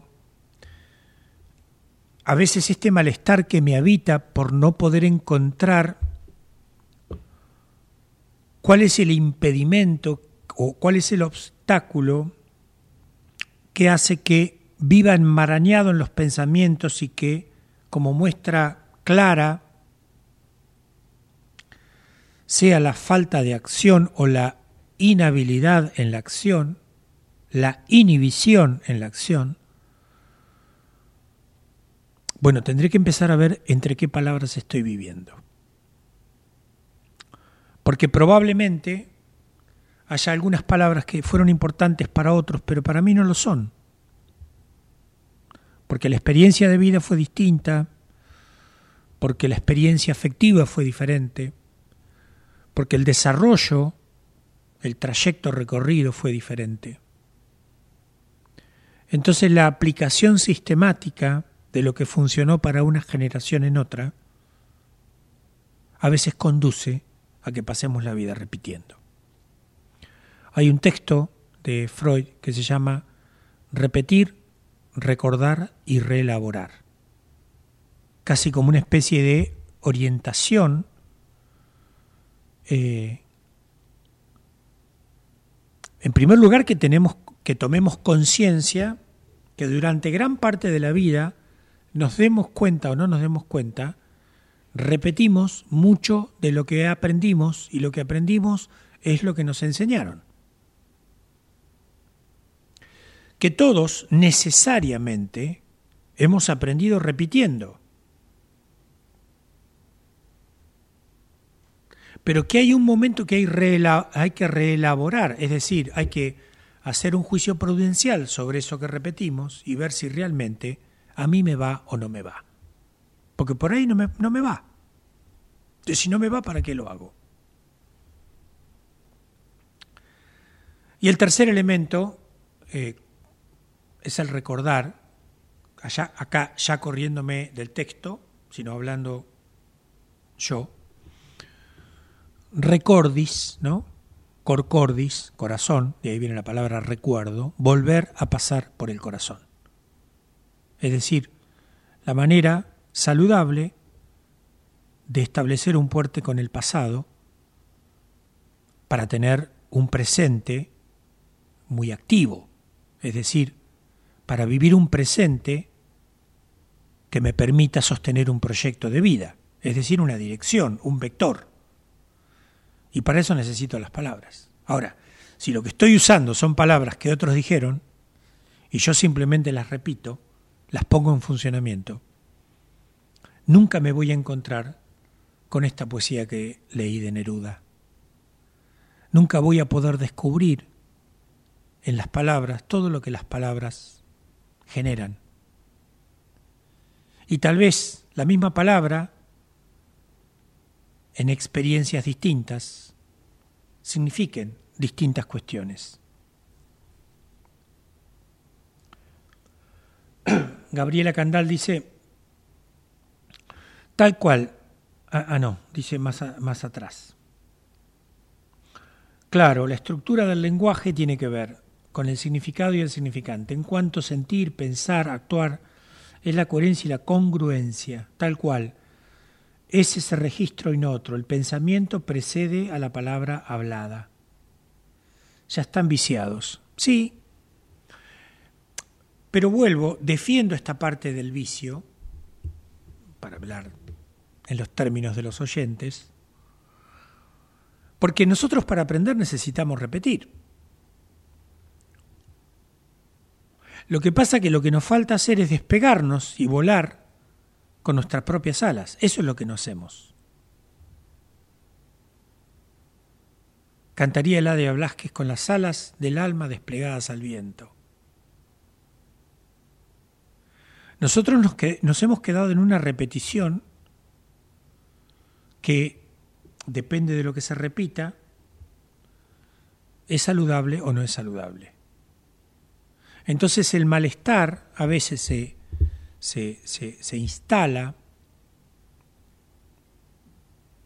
trasladando detrás de las palabras que nosotros transportamos vivencias, historias, trayectorias, afectos que no son nuestros. Hablando ayer este Dani con el con el doctor Francetti era, ¿no? Francetti. El doctor que estuvo anoche, ayer. No. ¿No? Ah, ok, ok. Hugo. Hugo. Bien. Hablando de una, de una, de una práctica homeopática, decían que la necesidad de encontrar eh, una medicación que saliera de una planta, lo voy a decir en estos términos, que vibrara parecido a cómo vibra el sujeto. Escuchaste lo que dijimos, ¿no? Encontrar una medicina que sea para ese sujeto, una medicina singular, porque las células de la planta y las células de ese individuo, en algún punto hay una correspondencia. Si esto es así a nivel celular, digo, obviamente eh, la cuestión es mucho más este, engorrosa y más eh, larga que nosotros no, vamos a abordar hoy. Pero digo, si en un, este, en un muestrario tan palpable como eh, la vida celular y la resonancia celular entre los seres vivos es algo palpable, o por lo menos desde algún punto es una propuesta para escuchar, ¿por qué no pensar la misma relación con las palabras? Es decir, que hay palabras que a un sujeto le resuenan de una manera que a otro sujeto no le resuenan. Y que en la medida en que esa persona se encuentra con esa resonancia de la palabra y con todo lo que esa resonancia produce, puede encontrar una forma de actuar genuina y a partir de lo genuino del actuar puede encontrar un dejo de salud en aquello que lo aqueja. En este sentido, quienes trabajamos en la psicoterapia, solemos prestar mucha atención a lo dicho por el paciente. El paciente dice cosas. Pero nosotros estudiamos y nos preparamos y sobre todo practicamos para poder escuchar quién es ese sujeto que dice lo que dice. Porque seguramente como lo dice, no lo dice igual que lo dice otro. Y en, ese, en esa diferencia está la singularidad. Y en esa singularidad está el mensaje. Y ese mensaje, diremos quienes trabajamos en estas prácticas, está el deseo inconsciente. Por lo tanto, hay un sujeto de la enunciación, es decir, hay alguien con una trayectoria que dice una palabra. Pero si yo me quedo solamente en lo que dice, me quedo, me quedo con el ruido. Y el ruido no me conduce a nada. Pero si el ruido me permite ir a la historia de ese que pronuncia lo que pronuncia de tal o cual manera, entonces sí, probablemente establezcamos la surgente de una cantidad de palabras que empiecen a hilar partes de la vida de un sujeto con la cual puede encontrar ese vector, esa dirección, esa orientación, ese sentido, si lo querés así, que tanto anda buscando. Cuando esto no sucede,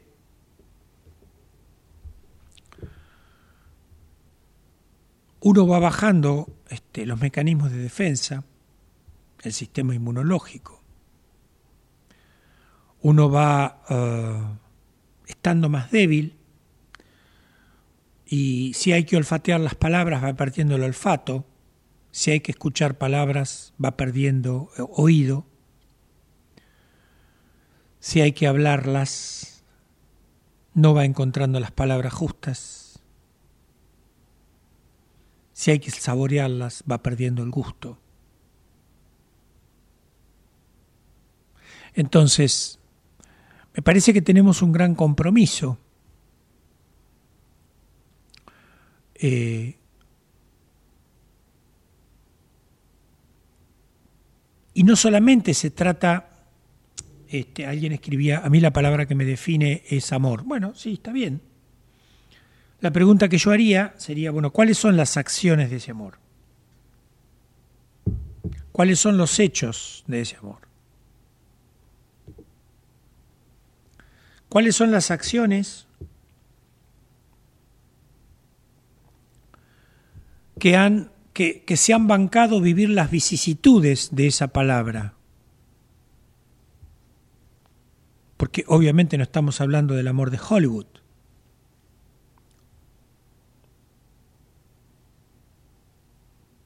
Estamos hablando de, una vivencia que, que, supone una trayectoria conjunta vivida. Dani hablaba ayer este, respecto, bueno, fíjate vos cómo la palabra pareja decía, y yo acuerdo con esta observación, La palabra pareja aparece para definir o para describir cualquier tipo de existencia conjunta. Y en realidad la pareja se empareja cuando ha vivido las vicisitudes, y si no ha vivido vicisitudes, no es pareja porque no ha emparejado nada. Emparejar significa pasar del enamoramiento al amor, que son dos cosas bastante diferentes el enamoramiento como todo el proceso en el cual yo veo en el otro lo que yo le quiero poner. Entonces el otro no tiene ningún defecto, no porque no los tenga, sino porque yo, desde el punto de partida, decidí que no los tiene. Yo necesito ver ese príncipe azul o esa princesa verde, ponele que tenga colores. Lo necesito por desesperación, lo necesito por cholulismo, lo necesito por inmadurez emocional, lo necesito porque necesito comerme el cuentito de que soy el príncipe o la princesa que está en la torre y que lo tiene que rescatar un otro poderoso de las garras del dragón. Bueno, yo defino qué es lo que quiero creer. Pero llamar a eso una relación de pareja, acá tenemos un ejemplo cabal del manejo de las palabras. Entonces, eh, me parece que, tener esta cuestión presente hace que uno vaya este, eh, siendo cuidadoso con, con este proceso que hoy damos en llamar este, aprender a,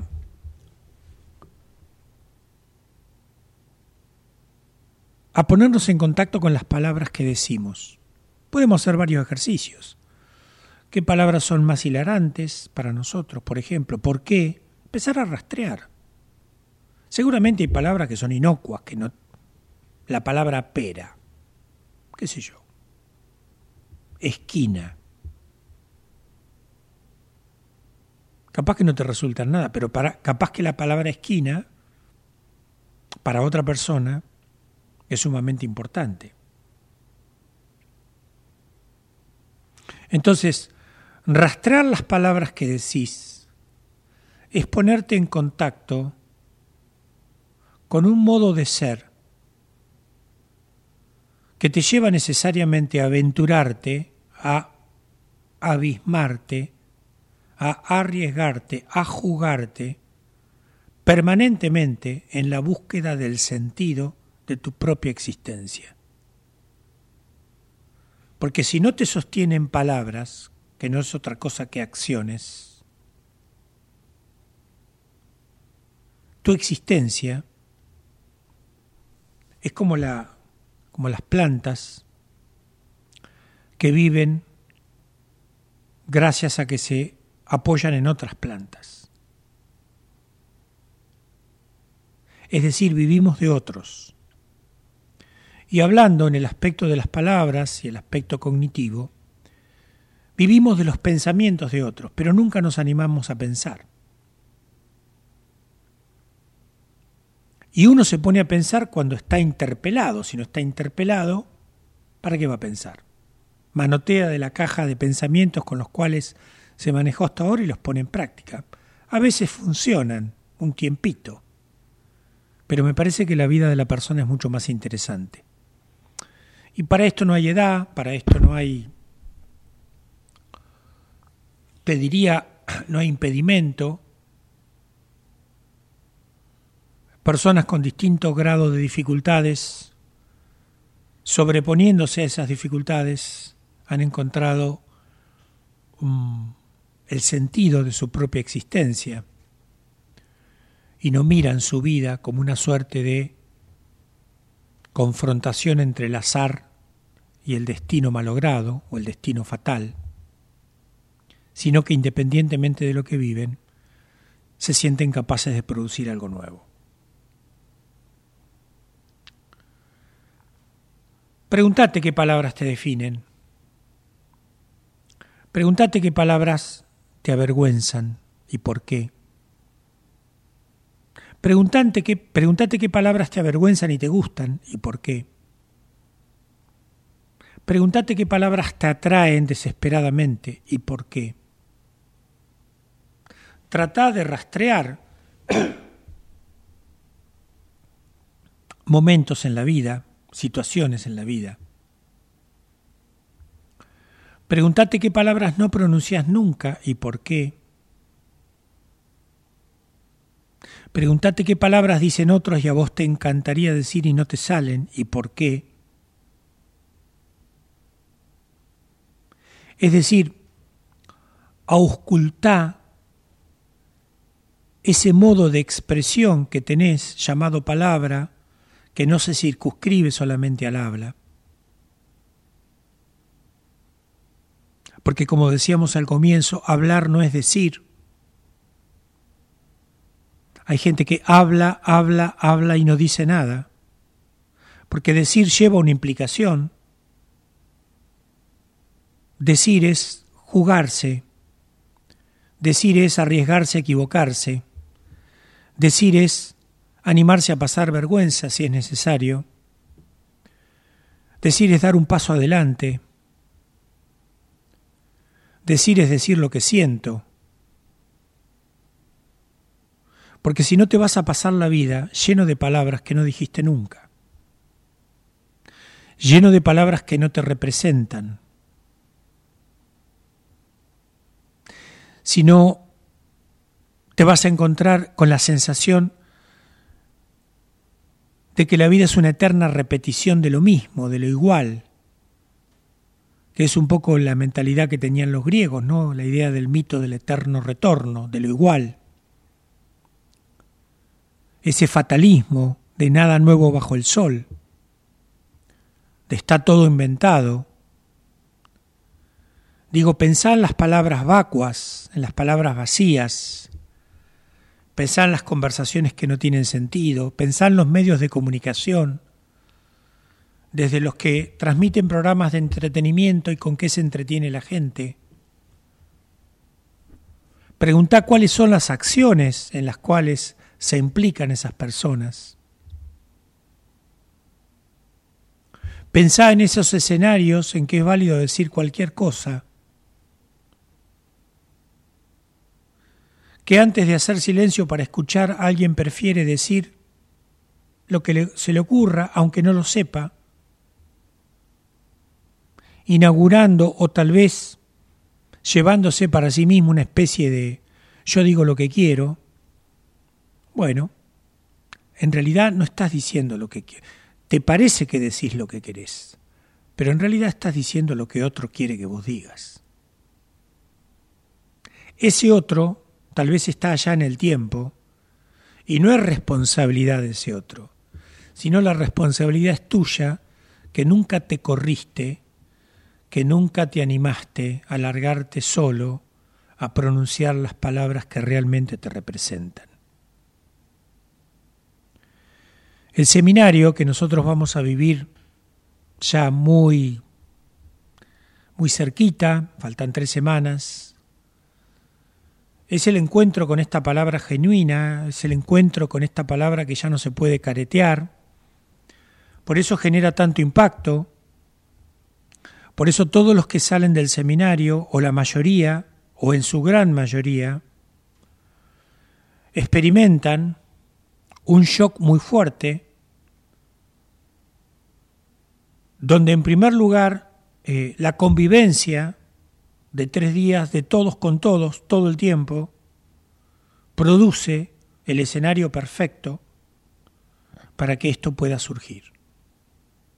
Es decir, la experiencia de reencontrarte con lo genuino de tu experiencia de vida. La experiencia de poder transitar la posibilidad de darte una chance para poder darle lugar a palabras que nunca pronunciaste. De eso se trata el seminario. Por eso las compañías son buenas, no por la bondad de nosotros, sino porque hay un buen sentir, hay un buen pensar, hay un buen actuar. ¿Cuáles son las palabras que han sostenido tu existir? ¿Son las mismas que necesitas ahora? ¿O necesitas descubrir nuevas palabras? Anímate, arriesgate, jugate, date espacio.